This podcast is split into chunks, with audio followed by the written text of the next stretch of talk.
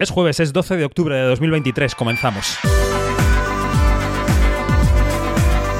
Quinótico, cine, series y cultura audiovisual con David Martos. Onda Cero. Y comenzamos este podcast semanal en Onda Cero en el que repasamos los estrenos de la semana. Este jueves no estamos en víspera de estreno, sino que estamos en mañana después de estreno, porque los estrenos se han adelantado al miércoles y el principal que destacamos hoy fue La Concha de Oro en San Sebastián, película de Hayone Camborda, su segunda película llamada Ocorno.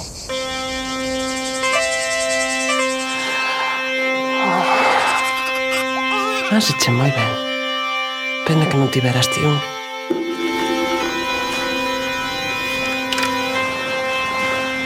María, ¿qué te es la barriga?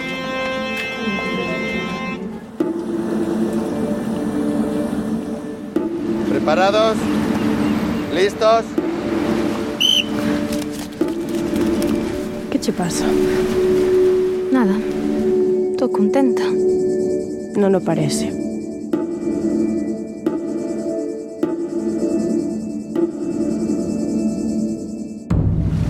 Necesito que me axudes. Se non me axudas, pago soa. Para hablar de Ocorno y del resto de estrenos tenemos ya en este podcast a Yanina Pérez Arias. Buenos días, ¿cómo estás? Muy, muy, ¿qué tal? Pues muy bien, ¿y tú? Bien, bien, bien. Bueno, A ver, sin, sin ningunos daños colaterales que, eh, que reportar. bueno, porque, porque todavía no ha llegado a la Seminci, que ahora hablaremos de la Exacto, Seminci. exacto. Y Dani Mantilla, buenos días. Buenos días, pues aquí aprovechando que tenemos a Francés en Sitges y a Luis en, en Cádiz y mm, disfrutando de este pequeño valle entre Donosti y Seminci. Efectivamente. Bueno, Ocorno, una película que es la segunda de la filmografía de Hayone Camborda, que se mm, que digamos que triunfó en San Sebastián con la concha de oro, que provocó algunos desmayos en las salas, porque empieza con un parto muy naturalista, aunque yo me llevara algún sopapo en Twitter por decirlo, pero lo mantengo. Y antes de pasar a la opinión de la peli, eh, Dani, tú pudiste entrevistar a Hayon en nuestro set. Eh, cuéntanos cómo fue la entrevista, que se puede leer en quinótico.es, y qué corte destacarías. Pues fue interesante porque eh, Hayone, cuando hablamos con ella, había pasado apenas 24 horas o no había llegado al pase en el cursal. Y yo creo que todavía estaba un poco, no incómoda, pero mm, situándose ante lo que había pasado con los dos, dos desmayos, creo que fueron al final, porque fueron en dos pases diferentes. Eh, y creo que, le daba como reparo que se hablaba, que se hablara de la película en esos términos, pero lo recondujimos eh, rápidamente y ella se, se veía que estaba emocionada y, un poco nerviosa por volver a casa porque ella ha hecho una película en gallego, la primera que compite en San Sebastián y que gana la Concha de Oro, evidente- evidentemente, pero es Donostierra. Y mm, contaba, por ejemplo, que ella había descubierto el cine en San Sebastián y que su madre era una de esas señoras del cinemaldia que nosotros decimos a medio camino de, de la, ilo- de la ironía y el cariño, pero que efectivamente se cogían vacaciones para ir a ver las películas y se llevaba a su hija y ella eh, decía que descubrió otra forma de ver cine en San Sebastián. Y aquí, claro, de repente va con su segunda película a competir, em, pues son palabras mayores. Pero el, el corte que quiero destacar es cuando habla por qué escoge esa época, el 1971, eh, Illa de Arusa, eh, para contar la historia de una mujer que ah, asiste en partos, en partos. Venga. Tampoco queremos comentar la cuenta. Vamos, vamos. El aborto sigue vigente durante todavía décadas después de- del franquismo, pero sí me interesaba esta época pues, de prohibiciones eh, sobre la mujer o sobre lo- el individuo en España, pero especialmente sobre la mujer. Y, y bueno, también como una época en la que también la el ser humano está más, más apegado todavía a la tierra, hay más partos en la zona rural, pues más partos no medicalizados, y me interesaba explorar esa parte como mamífera del parto. Pero sí que, bueno, eh, la, eh, la, la película en este contexto tardofranquista pues intenta también recordarnos, ¿no? Y apelar y dialogar con el hoy en día para, para que esto no, no ocurra de nuevo. Bueno, pues em, como la ha visto Dani la he visto yo, creo, la película, eh, vamos a empezar a comentar. Yo eh, eh, ya lo he dicho en algunos otros podcasts, no me parece una película eh, perfecta, pero me parece una película muy estimable. Además de un rincón poco contado, el de esos 70, el de esos abortos eh, clandestinos que se practicaban en una España en la que eso era inefable, no se podía hablar del tema Creo que Janet Novas, eh, que procede del mundo de la danza, está muy bien en la película.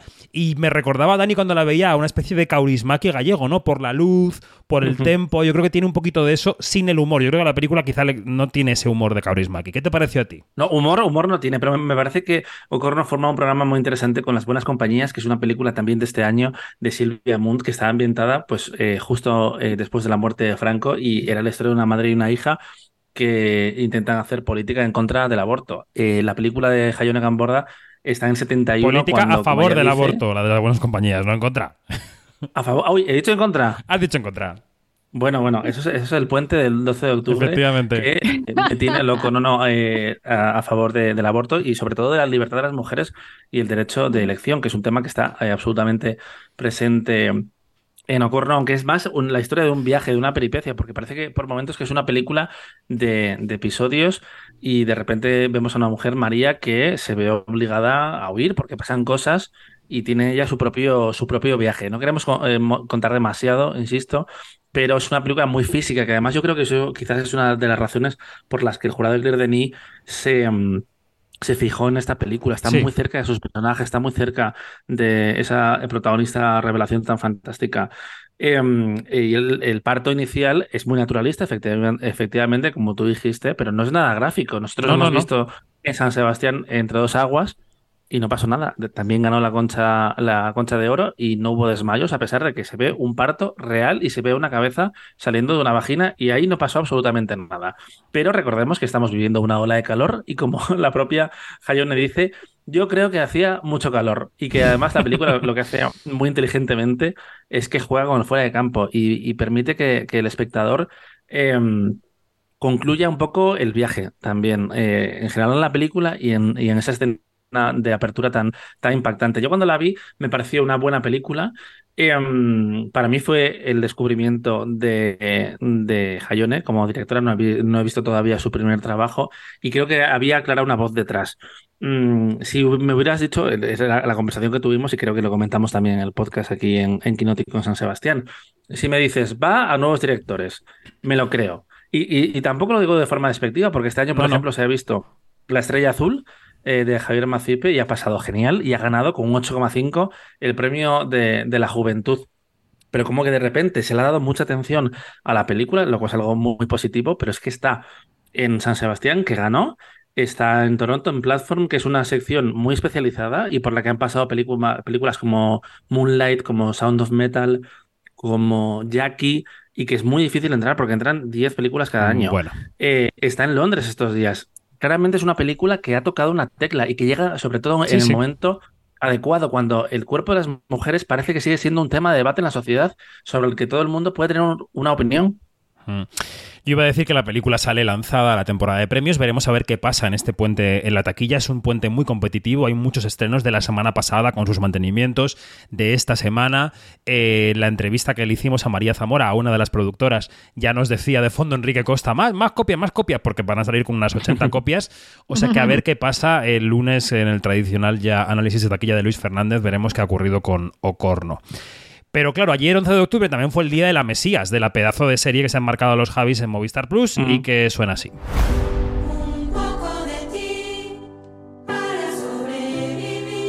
Querido creyente, querido seguidor, hola. Cantan canciones como, como medio religiosas. no son. Ricardo, ya. He visto los vídeos. Al parecer lo he visto toda España. ¿Sabes algo de mi madre?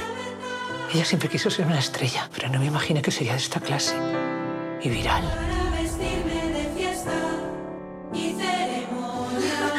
¿Qué quieres, Enrique? Quiero ir a buscarlas y sacarlas de ahí yo mismo.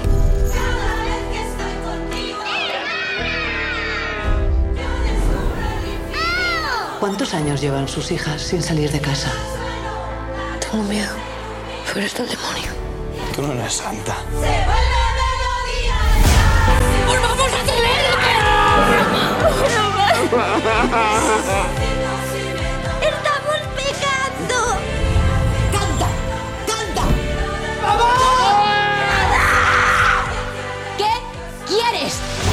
Bueno, la entrevista con los Javis en nuestro set ha dado muchas vueltas por las redes. Ayer rescatábamos unos 10-11 fragmentos. Me quiero quedar con este. Sabéis que podéis ir a YouTube a verla, a nuestro YouTube o ir a nuestra web y leerla.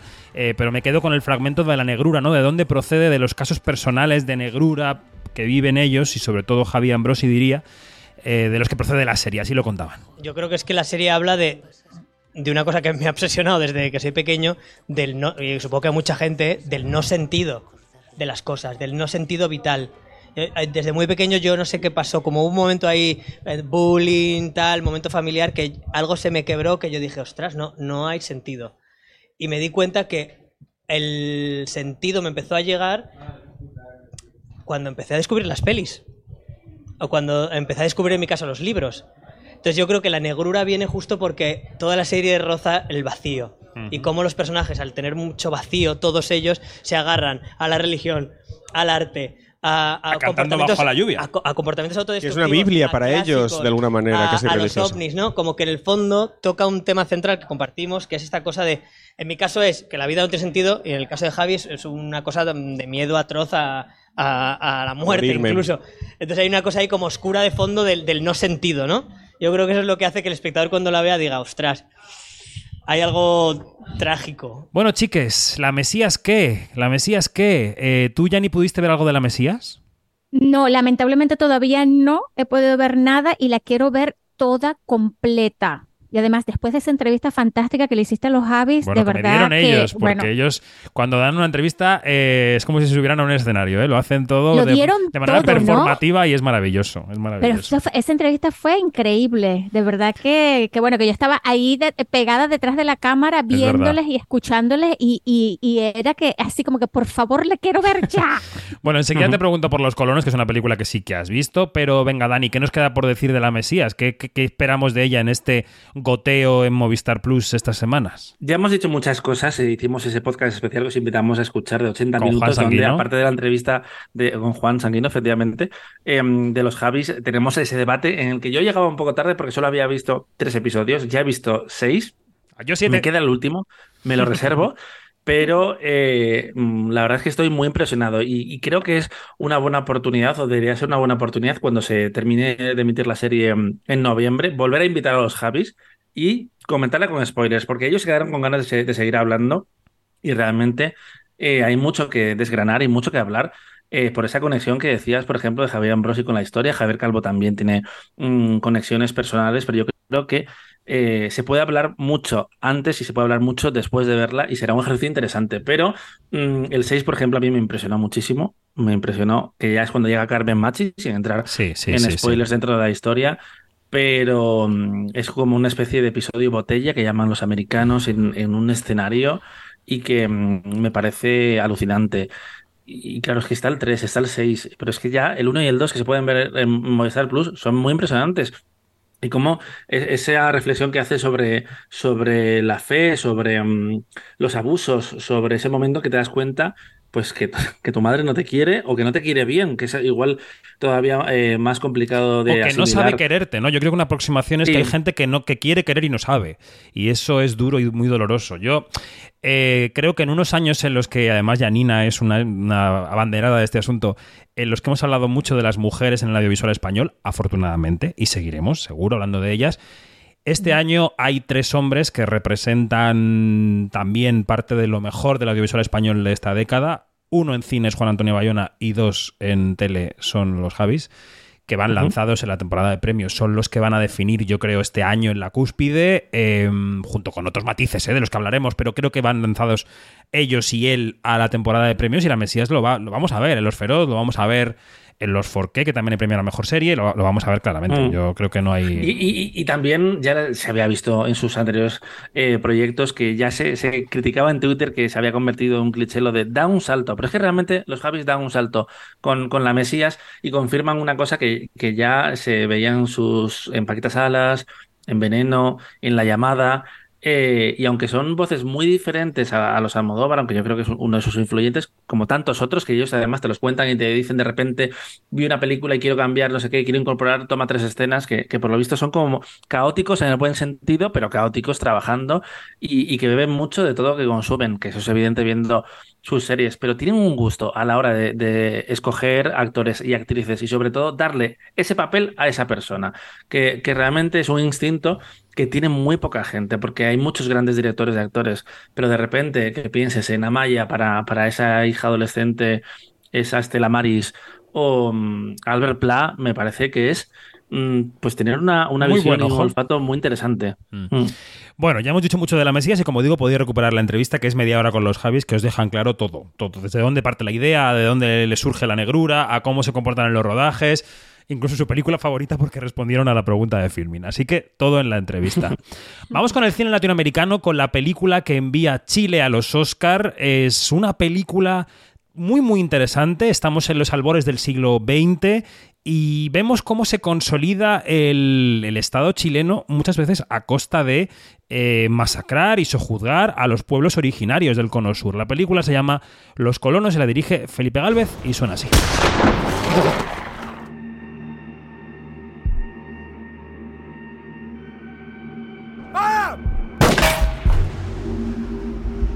We lost another man today.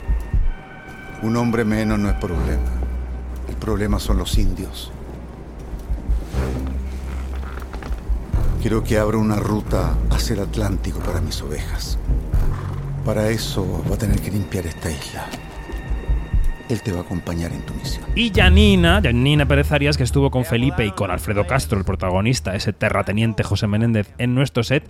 Pues si quieres, dinos cómo fue la entrevista y damos paso a un corte, Janina. Bueno, eh, de verdad que fue una entrevista eh, bastante intensa en cuanto a que fue en, cuanto a que fue muy muy muy muy breve porque ellos estaban eh, saliendo para, para, la, para la presentación de la película, pero en esa brevedad también nos dejaron muchas muchas perlas y muchas y, y- y muchas cosas dijeron muchas cosas que, que de verdad eh, es importante que las escuchemos de boca de ellos. Estamos conmemorando los 50 años del golpe y me pareció que era interesante ir 100 años atrás para reflexionar de, de lo mismo, de esa impunidad, eh, de la idea de borrar la historia, de cambiarle los nombres a las cosas, de ponerle eufemismo.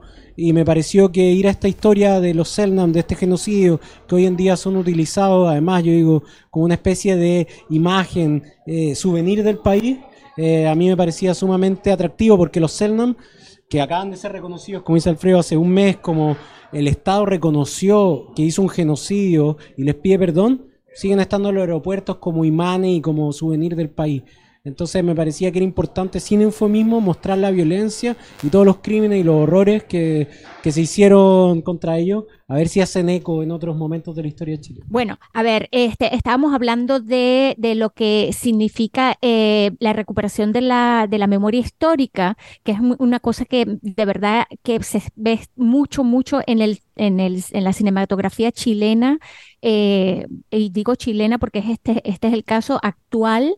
Eh, hemos hablado muchas veces de Pablo Larraín y todo esto, pero, eh, pero hay otra filmografía que va mucho más allá en cuanto a la historia, ¿no? Que tiene que ver con los pueblos originarios y con la colonización. Y hasta qué punto la, el Estado chileno siempre ha sido cómplice y coautor de la- del genocidio que ha habido con los pueblos originarios. Y este es un gran tema que los colonos eh, trae a colación y que es una cosa que, que de verdad que además que tiene una, tiene una pata que, que nos une o una línea que nos une al presente, porque hasta Mm. hace poco, hasta hace unos meses, los Selknam o los Onas no habían sido reconocidos como una etnia.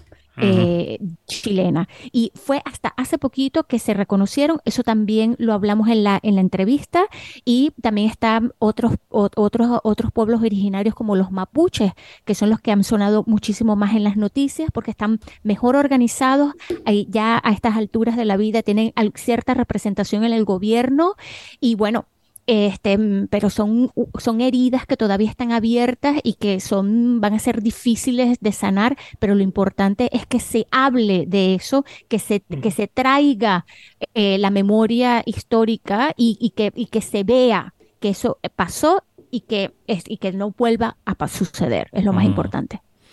Hablando de la película, yo creo que la película tiene dos partes diferenciadas. La primera eh, cuenta un poco la, la- la- la epopeya sangrienta, ¿no? Y la segunda parte es mucho más política, la de la construcción del Estado desde la política relacionada con la violencia. Y a mí me interesa, me interesa la película en general, pero me interesa mucho la segunda parte porque creo que que, se ha reflejado poco en el cine, ¿no? Cómo eh, la política y el Estado moderno va avanzando ya en el siglo XX, tramo a tramo, playa a playa, eh, mm, censando gente, buscando gente, eh, yendo a los rincones a civilizar, entre todas las comillas, porque a lo mejor están más civilizados los que están que los que llegan. Pero, no sé, me, me ha resultado muy interesante. No sé, a- Dani, Dani, ¿tú la viste la película? Yo lo vi en San Sebastián y, y me sorprendió eh, que fuera un debut, me sorprendió que, que tenía una economía narrativa importante porque además es una historia que, que abarca temas muy potentes y que igual en- con otro director más experimentado te eh, caes en una película de dos horas y media y como mucho más mm, o pretenciosa o ambiciosa y esta lo es pero de- desde desde una estructura como más desnuda, no sé si me explico. Solo me chirrió la, estru- la estructura por episodios, que me parecía que estaba un poco, eh, mm, que no aportaba particularmente nada a la historia, pero estoy de acuerdo en que la película se luce muchísimo en lo visual, por ejemplo, en esa primera parte más de aventuras, más de violencia, pero tiene uno de los finales del año, esa pregunta, esa reflexión de... Mm. ¿Qué país estamos construyendo? ¿Queremos formar parte realmente de, de, este, de, de Chile si Chile es esto? Creo que es mm, un latigazo absoluto. Eh, da igual que hayan pasado mm, casi 200 años, eh, la miseria y las consecuencias las seguimos viendo día a día. Y además que eh, está dentro de uno de los grandes temas del momento, como es la colonización. Que lo vimos en San Mm. Sebastián también con La Isla Roja, que está abordado de- desde un punto de vista completamente diferente, o que hay muchas películas que tocan esto de una forma u otra, y que con lo que está pasando, por ejemplo, estos días también en Israel y Palestina, es que es fácil ver, ver mm, cositas. Mm, de repente ves una película y dices, esto me, me recuerda a lo que está pasando hoy en día en el mundo. Yanni. Sí, la- eh, estoy completamente de acuerdo con, con lo que dice Dani y también este, quería retomar lo que dijiste de la segunda parte, porque la segunda parte se diferencia de la primera, este, no solamente en cuanto a- al punto de vista que se, que se desplaza, ¿no? Hacia, hacia más este, mm, lo que, eh, las consecuencias y, y, el, y más como que, eh, que, que- yo creo que son como 10 o 15 años más tarde de, de esa matanza, sino también de, de, como decía Dani, de, de, la gran pregunta esta que queremos hacer, qué país queremos construir. Y eso es desde el punto de vista narrativo, pero después también desde el punto de vista de lenguaje cinematográfico, son dos cosas completas y absolutamente diferentes. La primera parte es súper oscura, este, la cámara está pegada a, a la- a- a los personajes, este, y, y se, y se nota que, que, que Galvez eh, ha tenido, ha optado por, por contar una, una epopeya con muy pocos recursos. Es- Esta, no hay que Mm. olvidar que esta, esta película es como, es como que las Naciones Unidas que se juntaron para hacer esta película son como siete países juntos, es, es una cosa bárbara. eh, y, y, es- y- y allí tú ves la, la importancia también de contar esta historia. Y vamos a la segunda parte. La segunda parte es mucho más luminosa, tiene, ti- eh, este, mm, es una, eh, tiene, tiene un lenguaje completo y absolutamente diferente. Es como si estuvieras viendo dos cosas, pero, pero, pero que también tienen que ver con, con esa realidad, no solamente de antaño, sino también de ahora. O sea, a- para mí es una película que aunque nos esté situando en el pasado, pues es- nos está hablando del continuo y absoluto diario, o sea, de, de esto de qué carajo queremos hacer. Bueno, pues eh, como tenemos a varias de las chicas del equipo ausentes del podcast, hemos querido que estén presentes con un par de píldoras de dos pelis que también llegan a los cines ahora, que llegaron ayer. Una de ellas es Orlando, mi biografía política, película de Paul B. Preciado, que es cineasta y activista, cosa que me parece fantástico que sea un conjunto. Se presentó en la Berlinale, allí se llevó un carro de premios, luego también ha tenido también un paso por la por eh, el Cinemaldia, por San Sebastián, y es una película eh, entre lo simbólico, lo onírico y lo político que juega con el Orlando de Virginia Woolf para hablar de la realidad trans en nuestros días. Escuchamos cómo suena Orlando y qué opina de ella nuestra Begoña Donat. Alguien me preguntó, ¿por qué no escribes tu biografía? Respondí, porque la capulla de Virginia Woolf la escribió por mí en 1928.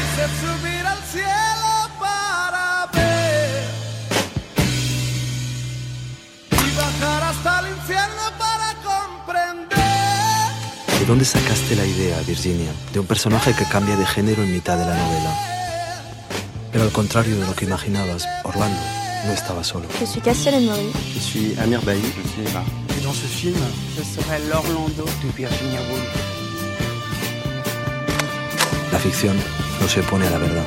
Cada vida individual es una historia colectiva. Hola, ¿qué tal? Yo volviendo de Cádiz de la primera edición del South Series, pero he parado un momento porque David me ha pedido que compartiera con vosotros el entusiasmo que, al que él asistió cuando, cuando salí del pase en la Berlinale de Orlando, una biografía política, que además ganó el, premio Teddy en el festival. Esta no va a ser una crítica al uso, sino que voy a empezar haciendo un poco de intro. Os cuento que hace un tiempo el canal Arte se puso en contacto con el filósofo español para que rodase un documental sobre su vida. Su respuesta fue un sí quiero, pero iba a estar condicionado. No, no quería que fuera un biopic al uso, sino que propuso dirigirle una carta a Virginia Woolf. La pregunta es, ¿por qué a esta escritora en concreto? Pues porque con 14 o 15 años Preciado leyó Orlando y sintió que aquella historia le hablaba. Es- si, si la habéis leído, sabréis que es la historia de la metamorfosis de una aristócrata de la Inglaterra colonial en mujer. Cuando el pensador español, cuando, cuando Preciado vivió su propio cambio de género, varias personas de su entorno le sugirieron que se llamara Orlando, precisamente porque todos sabían que, que aquel libro era un libro talismán. Pero, pero a, él, a él le pareció que ser hijo de un mecánico y una costurera eh, en, en el Burgos de los años 80, pues que le, le distancia un poquito bastante de la nobleza inglesa. Así que finalmente todos le conocemos como Paul. Os he contado todo esto para que sepáis el tiempo que lleva deseando darle las gracias a Virginia Woolf por aquel libro que, que- que, bueno, que, que se adelantó a su tiempo y, y conectó de una manera tan profunda con él y también las ganas que tenía de compartirlo con, con una audiencia global. Su, su ópera prima, como os he comentado, se llama Orlando, una biografía política y es una película muy, muy disfrutable, muy reivindicativa.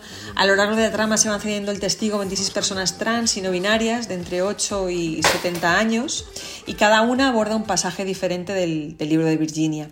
Lo interesante es que la trama se va tejiendo con los testimonios personales de cada una de estas personas, con lo cual al final lo que estás asistiendo es a un mosaico súper variado de razas, de edades y, y de géneros.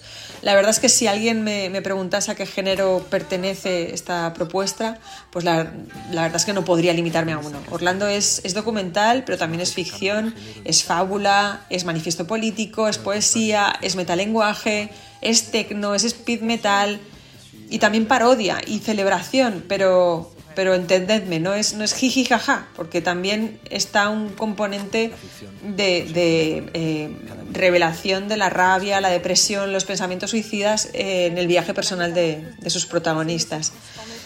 Yo creo que ya os he dado suficientes alicientes, pero si no consideráis que son, que son tantos como, como los que a mí eh, me convencieron, hay, hay un buen surtido de cameos. Yo reparé en los fotógrafos Pierre Gilles y también en la escritora Virginie Despentes, pero, pero seguro que vosotros reconocéis a más. La única pega que le veo, pero no para mí, sino para la gente con la que compartí la Berrinale, como, como el pobre David, es que hay una canción muy pegadiza que no me pude quitar de la cabeza durante días, andaba machacando, un poco eh, dando la lata con ella. Dice algo así como puede ser sintético, pero no apologético. Y, y, jo, espero que, que se convierta en la banda sonora del orgullo y, y ya por extensión de cualquier verbena. Ya me contaréis y, y bueno, si, si os pasa como a mí y sintiéndolo mucho por, por la gente que os rodea, pues también la, también la cantaréis. Hasta pronto. Refuser notre identité. Nous effacer de la société. Nunca operamos el cuerpo individual, operamos la historia política. El mundo de hoy está lleno de Orlandos. Estamos cambiando el curso de la historia. Esto es Orlando y la comedia de la semana, que viene de la mano de Warner y A3 Media, se llama Me he hecho viral. Y es una película en la que, bueno, pues eh, Blanca Suárez descubre en medio de un avión, en un vuelo, ¿no? Que su pareja le ha sido infiel porque abre el teléfono con el dedo de él que está durmiendo. Es una película de Jorge Coira que ha visto María Arias y vamos a ver qué le ha parecido. Es buenísimo el vídeo, ¿eh? Menuda loca. Me odia todo el mundo. Cuatro pringados en redes no es todo el mundo. Cuatro millones de visionados en un día, ¿eh?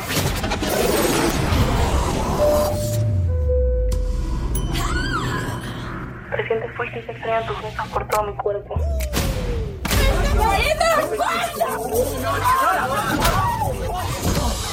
¡Que se han cargado al piloto! Hola a todos, quinóticos, quinóticas, ¿cómo estáis? Bueno, miércoles, día de estrenos, esta semana van antes porque la semana laboral es más corta y yo voy a hablaros de una comedia que se titula Me he hecho viral y que nace en realidad de, un recorte de prensa. Lo recordaba Beto Marini, creador de, la unidad esta misma semana en, en Twitter. Y bueno, pues era, es la historia de una mujer que en un vuelo decide usar, se queda sin batería y decide usar el dedo de su marido para desbloquear su teléfono. Y bueno, pues una cosa lleva a la otra, total, que acaba leyendo unos mensajes que no estaban dirigidos precisamente a ella y de- descubre que su marido, con el que se acaba de casar, de hecho están de viaje de luna de miel, le ha sido infiel. Entonces ella entra en cólera, se pone a pegar al marido y bueno, ya sabéis lo que pasa en época de móviles y redes sociales. Los otros pasajeros la, la graban, y cuando baja del avión, pues se ha hecho, se ha hecho viral. Entonces la película lo que, lo que hace es, es recorrer la historia de esta mujer y cómo le afecta, tanto en lo personal como en lo laboral, el haberse convertido en la loca del avión, que es como la bautizan en las redes sociales. Y cómo todo eso trasciende más allá de lo virtual y le complica la vida bastante. En realidad es una reflexión bastante interesante de lo que supone hacerse viral y cómo colocamos etiquetas a la gente a la mínima, básicamente. Además de Blanca Suárez, están en el reparto Enrique Auquer y Miguel Reyán, y la verdad es que está muy bien para pasar un rato, desconectar de una semana corta pero dura y reconciliarse un poco con, con la risa. Así que nada, a pasarlo bien en el cine. Va a la del pulpo en revés. Puse mis mejores genes. My sister. ¿A lo que del avión? ¿Con quién hablas? Con un gamer coreano, que no se creía que era mi hermana. Dos gotas de agua. I told you. Venga, que nos quedan 10 minutillos de podcast y nos quedan dos películas que comentar. Una es la película de Paula Ortiz, Al otro lado del río y entre los árboles, su primera película americana, que si escucháis la entrevista que nos dio en Quinótico esta semana ha sido duro proceso para ella. Escuchamos cómo suena el tráiler y enseguida vamos a comentarla. ¿Crees en los héroes?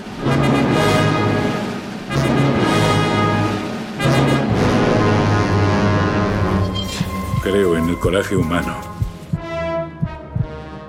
Pero he visto que sirve de muy poco en la guerra.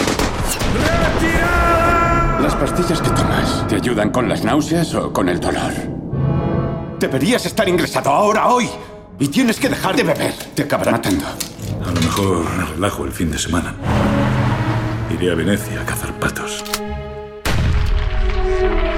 Vuelvo de Venecia y te dejo prolongar mi vida todo lo que quieras. Me ordenaron que no me separara de usted y que le devuelva cuando termine con los patos, señor. Coronel. Me importa una mierda lo que te hayan ordenado. Coronel, espere.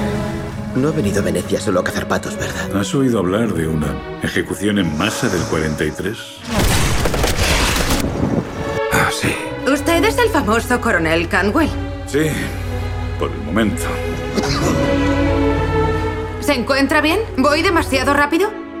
Tengo una sugerencia que hacerte. ¿Por qué no te enseño mi hermosa ciudad? Bueno, es una película que adapta la penúltima novela de Ernest Hemingway que transcurre en Venecia, un coronel americano pasada la Segunda Guerra Mundial que interpreta a Liv Schreiber. eh, pues eh, está allí un poco en su propia muerte en Venecia, ¿no? Y Matilde de Angelis es la jovenzuela de la que él se enamora. Y bueno, ahí está también Josh Hutcherson y está Danny Houston.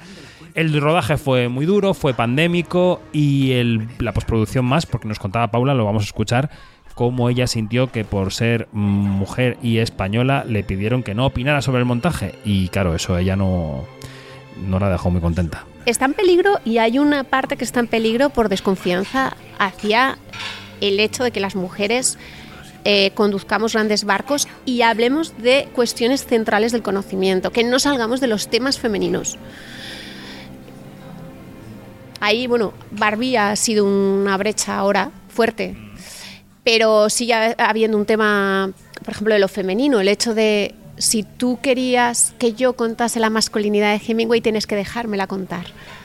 Si no, estás queriendo contar tú a Hemingway desde tu generación y desde tu identidad norteamericana y masculina. Entonces, ahí hay una serie de debates muy interesantes que no siempre quieren tener los productores, pero que son los que están en, en debate. Bueno, Yanni me escribía y me decía, jo con la entrevista de Paula, ¿no? Que ahí ella, ella reparte, ¿eh, Yanni? Oye, oye, es que no dejó títere con cabeza y yo creo que, mm, que la actitud o, o- o la, digamos, la decisión que ha tenido Paula de hablar eh, es, este, es que de verdad eh, hay que acabar con los silencios, ¿no? Eh, no hay que decir que todo ha sido fabuloso pensando, pensando en que, en que vas a matar las posibilidades. Paula es una mujer súper inteligente y no solamente desde el punto de vista eh, artístico, sino también como, como persona. O sea, escucharla hablar es, es así como, como una masterclass para la vida. Y, y- es súper importante que, que una persona como ella eh, diga las cosas claras. No, me fue bien, pero no me fue bien por esto y aquello. Eso es súper importante porque es, es hablar, y siempre lo digo, es matar el silencio. Y ahorita en estas alturas de la vida no estamos para silenciarnos, no más. Se acabó eso. ¿Y la peli, Dani, qué? ¿Qué te ha parecido? Pues mira, creo que la peli llega un momento muy interesante para un debate que no sé si habéis seguido en redes sociales estos días, a, través de una publicación eh, de un cinéfilo, eh, Daniel Lorenzo, que criticaba como la nueva ola de cine rural eh, de las mujeres españolas que mm, lo explicaba malamente, después lo elaboraba mejor eh, y habría debates, eh, pero venía a decir que veías una película de Pilar Palomero, una de Carla Simón y una de Estíbaliz Urresola y te parecía la misma, cosa con la que, con la que yo estoy radicalmente en desacuerdo, pero sí ah, después habría un melón sobre las películas que se encargan o que te permiten hacer a las cineastas. Y creo que esta adaptación de Hemingway me interesa casi más como movimiento industrial y como, como experimento de Paula, porque sobre el papel, tú después de ver de tu ventana mía y la novia dirías, pero ¿por qué quiere contar eh, esta mujer esta historia? Pero, y creo que precisamente ahí, radica lo interesante de, esta película, aparte de que formalmente eh, es, es muy bonita de ver, es una fotografía en cuatro tercios de Javier Aguirre, eh, Sarobe, y estuve leyendo sobre la adaptación y mm, aunque el guion no es suyo, es de Peter Flannery, cambian bastante la estructura de, de la, de la novela, porque en el caso de la película de Al otro lado del río y entre los árboles, la historia de amor pasa en el presente y en el caso de la novela Hemingway, él está como recordando casi en, en los últimos momentos de su vida una historia de amor que, que le marcó también con una mujer más joven, pero como que hay un punto de vista diferente y me interesa más mm, el ejercicio de, de Paula haciendo esta película que igual los temas de, de esta historia que pues que ya viene de hace 80 años y, y la- está bien, está- estamos hablando mucho de las, de las masculinidades y estamos intentando deconstruirlas, pero igual no me dice tanto en ese sentido. A mí- me interesa conceptualmente. A mí la película me gusta. Me, me gusta porque en ese relato tan machirulo que hace Hemingway se filtran dos cosas. Yo creo que Paula se filtra en los planos, que hay una cierta sensibilidad de Paula en los planos y que la historia se cuenta mejor porque ella está ahí y luego se filtra la Venecia fantasmagórica de la pandemia, de las calles vacías que yo pude vivir parcialmente. Eso impresiona mucho, ¿eh? Sí, sí, yo pude vivirlo parcialmente en la muestra del año 20 cuando estuve por allí, que evidentemente no era el invierno que ella está retratando, que era el invierno siguiente. Esta película está rodada en el invierno del 2021, sino que yo fue en el septiembre del 20 cuando eh, pasear por Venecia era una cosa incluso en ese verano fantasmagórica. Con lo cual a mí la película me parece una película muy de- deliciosa de ver. Yo la vi muy bien. Mm. Los actores creo que están bien. No es una eh, película que nos cambie la vida, pero yo creo que, que está bien. Janina. Sí, eh, em, es cierto lo que, lo que dice Dani y también es cierto lo que dices tú, o sea, lo suscribo. Y mm, a mí de verdad em, me interesó eh, ver de qué manera Paula contaba esta historia, porque eh, claro, tú escuchas a Hemingway y ya nada más te- se te pone en la cabeza una cosa súper machirula, es cierta. Eh, pero, pero yo creo que ahí se nota, y estoy de acuerdo contigo, se nota que, que ella, eh, eh, que ella está presente y que quiso ponerle gravedad también a otras, a otras cosas, ¿no? Em, eh, claro, también está, o luego está este, este desbalance de chica joven conoce a hombre maduro y todo esto, pero yo creo que lo lleva súper bien.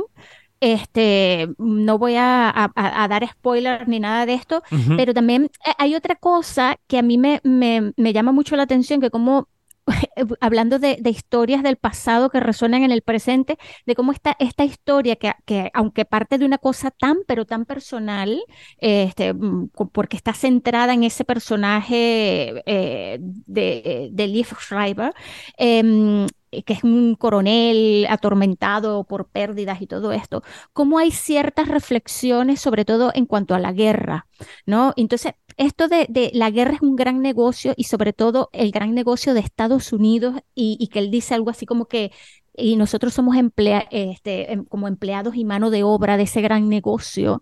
Eso también es una bofetada con la mano abierta a todo lo que estamos viendo hoy en día.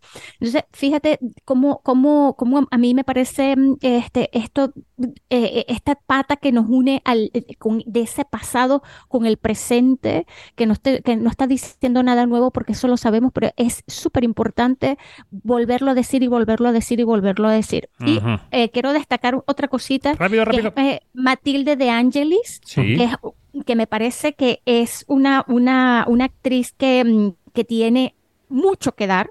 Eh, no sé, tiene una luz increíble. No sé, no sé si se acuerdan de la miniserie The Undoing, que Mm. uh -huh. ella estuvo allí uh -huh. y también estuvo en la increíble historia de la Isla de las Rosas. Es una, una pedazo de actriz y ojalá tenga, tenga muchísima más este, proyección. Y Liv Schreiber me parece que está aquí este, con esos pectorales y esos abdominales, de verdad, eh, a mí me, de, me, han dejado flechada, eh, está muy, muy correcto y, se, y te olvidas de Donovan. Bueno, super, superado el apunte físico de Janina Arias. Hay que decir que ayer llegó a Prime Video Awareness, la película de Daniel B. Mayor, a la que le dedicamos un quinótico extra, así que podéis acudir a ese uh -huh. podcast para saber más. Y Sound of Freedom, que suena así. Es la red criminal internacional con mayor crecimiento que el mundo haya conocido. Ya ha superado el tráfico ilegal de armas. ¿Cuánto tiempo llevas con esto? 12 años ya. ¿Cuántos pedófilos has atrapado? 288. ¿Cuántos niños has encontrado? Somos el Departamento de Seguridad Nacional. No podemos rescatar niños hondureños en Colombia. Por tanto, ella desaparecerá para siempre. Imagínate entrar en su habitación ahora y ver su cama vacía. ¿Qué haríamos? Deja tu trabajo y ve a rescatar a esos niños. Y que todo el que haya abierto Twitter y film Twitter y tal sabe mm. que es una película, esta película de Alejandro Monteverde, Daniel Mantilla, trae polémica. Entonces, ¿puedes situarnos un poco la polémica y qué es esto? Básicamente eh, es una película que está construida sobre la teoría de la conspiración y de la derecha conservadora de Estados Unidos. Eh, Disney se negó a producirla porque le parecía que era demasiada política y, es un thriller protagonizado por Jim Caviezel, que ya es un actor mm, asociado con el cine católico a partir de eh, La Pasión de Cristo y más películas. Y básicamente ha tenido una producción muy particular. Uno de los productores es uno de los aspirantes a presidir eh, México.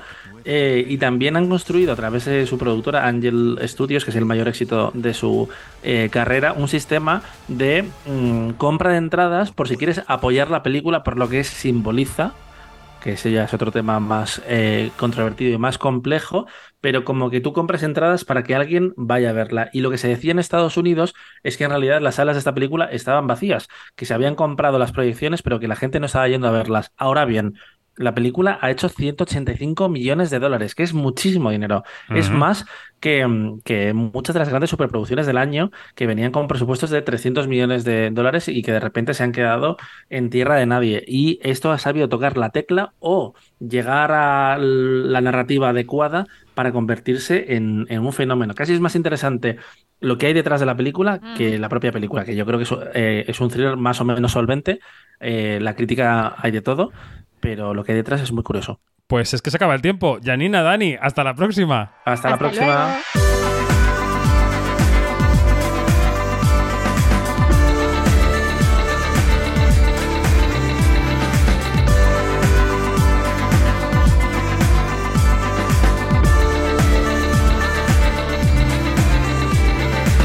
Es todo, más información en quinótico.es, primera con K y segunda con C, y en nuestras redes sociales donde somos arroba quinótico. Hasta la semana que viene.